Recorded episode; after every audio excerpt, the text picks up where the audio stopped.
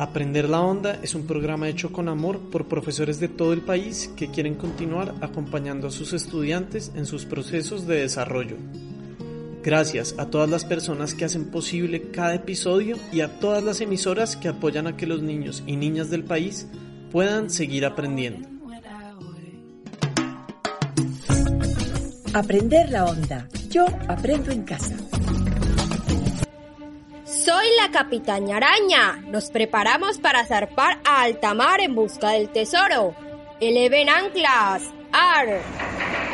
Como ordene mi capitán, con el viento en las velas. Ar. Andando. Ar. Pero, ¿cómo es que nos vamos a mover con el viento en las velas del barco? Ar. Es muy sencillo, el viento empuja las velas y por eso se mueve el barco. Sí, pero me refiero a por qué sopla el viento que empuja las velas.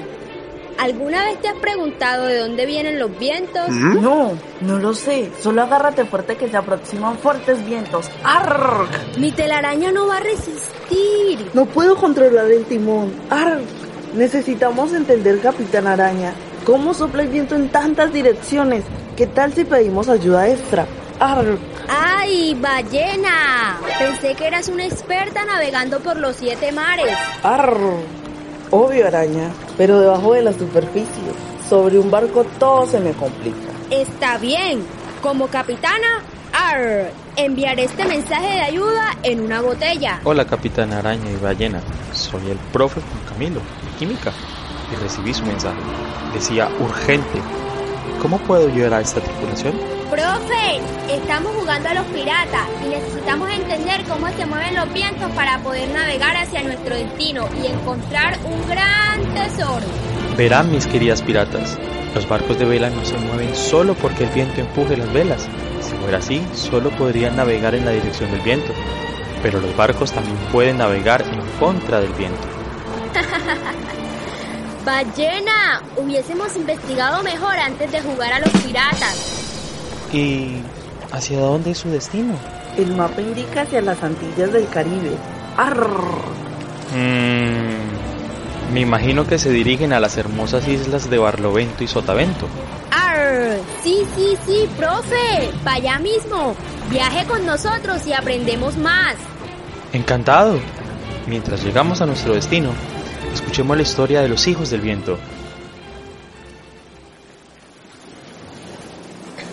La historia de Sotavento y Barlovento. Sotavento y Barlovento son dos hermanos hijos del viento. Nacieron para ayudarnos a entender la dirección del viento y facilitar la navegación marítima. Mientras que Sotavento se opone a la dirección del viento, Barlovento va en su dirección. Ambos se juntan y permiten el transporte en los barcos de vela. ¿A que no adivinas quiénes fueron los primeros en conocer a estos hermanos? Pues los egipcios. Se dice que fueron ellos los primeros constructores de los barcos de vela, usando el viento para desplazar la embarcación sobre las aguas del río Nilo. ¿Quieres saber cómo el viento permite que navegue un barco de vela? Pon atención. El barco, para moverse, utiliza la energía del viento para crear una fuerza de propulsión. El viento circula más rápido por la banda exterior de la vela, sotavento, y más lento por la interior, por donde se hincha la vela, barlovento. Como sotavento corre más rápido en la parte exterior de la vela, no puede empujarla con fuerza. En cambio, Barlovento, que va por la parte interior, corre mucho más lento y puede generar una fuerza más grande contra la vela. Es así como la vela recibe una fuerza mayor en la parte interior que permite que el velero avance. Esto se debe a un principio desarrollado por el físico Daniel Bernoulli, quien explicó que la diferencia de presión entre las dos caras de la vela hace que se genere una fuerza cuya dirección irá de la alta presión a la baja presión, produciendo el movimiento del barco. El principio del físico Daniel Bernoulli y el de la vela de los barcos es el mismo principio que ocurre en las alas de los aviones.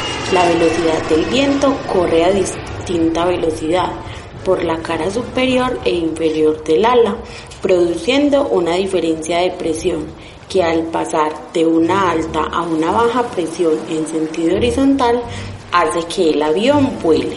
Lo mismo sucede con el paraguas cuando hace mucho viento. El aire que circula por la parte de abajo lo presiona con fuerza y hace que se eleve. Interesante, ¿no?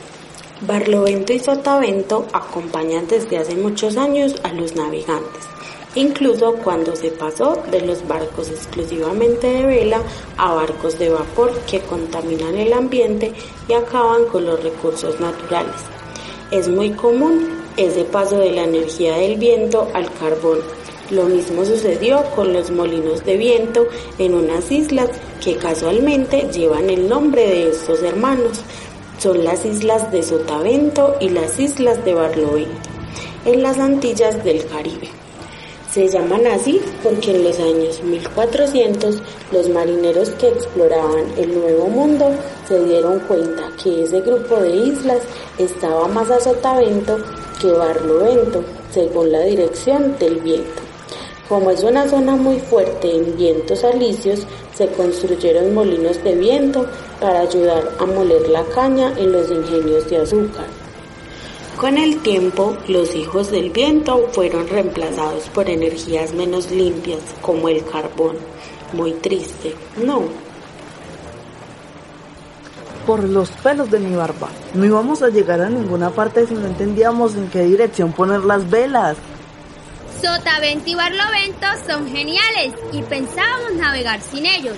Ahora sí, con ellos y conociendo el principio de Bernoulli, llegaremos a nuestro destino. Viento en popa, a toda marcha, hacia las Antillas del Caribe. ¡Arr! Más rápido, tripulación, que ya va cayendo la tarde. ¡Arr! Bueno, un poco de calma. El viento está a nuestro favor, pero ¿no habrá otra forma para movernos más rápido? No sé. Echémosle carbón. Tienes razón, ballena. El carbón es un poderoso combustible, pero debemos saber que se trata de un combustible fósil. Y... Fósil. O sea, ¿es como un dinosaurio? Bueno, no exactamente un dinosaurio, pero sí significa que se formó hace muchísimos millones de años. Y como tarda tanto en generarse, es un recurso natural no renovable. O sea, que si lo usamos sin control en algún momento, podremos agotarlo. Además, al sacarlo de la Tierra, lastima mucho el planeta. Capitán Araña, con el carbón podría ser más sencillo y rápido todo. Pero bueno, ya escuchaste al profe, mejor no. ¡Mira, araña! Un inmenso barco. Y mira cómo viene de rápido. ¡Enorme! Pero mira todo el humo que sale de esa chimenea. Ay, profe, ¿y eso no contamina mucho el ambiente? Lamentablemente, ballena, los combustibles fósiles pueden producir más energía que otros recursos renovables como la energía de los vientos, pero también contamina más. Y no solamente es todo ese humo que se expulsa en la atmósfera. ¿Saben lo que es una mina? Sí, profe, son unos agujeros inmensos que hacen en la tierra para extraer materiales como el oro, la plata o el carbón. Pobre tierrita. Muy bien, araña. Eres muy atenta. Cuando se extrae el carbón de las minas, se producen muchos residuos que terminan contaminando los arroyos y las quebradas que bajan de las montañas. Eso es algo horroroso. Y entonces... Hmm, Si no se toman los cuidados necesarios, la minería tiene el potencial de afectar de manera negativa a los ecosistemas vecinos, deteriorando la calidad del agua y la belleza de los paisajes. Entonces todas y todos deberíamos usar más energías que sean amigables con el planeta, como la energía eólica que impulsa los veleros, así como el nuestro. Pues sigamos moviéndonos con el aire. ¿Será que hay algo con que podamos medir el viento para orientarnos más fácil sin estar en un velero? Excelente pregunta, araña. Como siempre. Ay, araña. Creo que esto nos da la idea para un reto. ¿Qué tal, hondonautas, si medimos ese aire que circula alrededor de nuestras casas? Necesitas conseguir lápiz, borrador y papel. ¿Vamos a escribir algo? No precisamente. Vamos a lograr una veleta para medir la dirección del viento. Consigue también unas tijeras y algo de pegante. ¿Están listos y listas? Primero vamos a dibujar una flecha grande y gruesa en la hoja. Segundo, vamos a cortar esa flecha que dibujamos. Tercero, vamos a fabricar un pitillo de papel y pegaremos la flecha al pitillo. Cuarto, pegaremos el pitillo y la flecha de forma horizontal al borrador del lápiz usando un alfiler. Por último, clavaremos el lápiz en el borrador o en algo que resista su peso. ¡Listo! Ponlo sobre una superficie plana, donde más sientas que corre el viento y observa cómo se mueve. Y buen viento y buena mar. O sea que la flecha sí nos indicará en qué dirección se mueve el viento. ¡Wow! Quiero intentarlo. Vamos a fabricar una ballena. Necesitamos una de esas para nuestros próximos viajes por los inmensos mares. ¡Arr! Estamos ansiosos por conocer cómo quedan sus veletas. Envíenos una foto o un video de cómo se mueven con el viento al número 317 871 7696. Nos vemos en una próxima ocasión y recuerden, los vientos nos marcan la dirección correcta. Aprender la Onda es un programa creado voluntariamente por profesores y estudiantes para estudiantes y sus familias. Agradecemos a esta estación radial por brindarnos el espacio de aprendizaje en tiempos de aislamiento. Aprender la Onda. Yo aprendo en casa.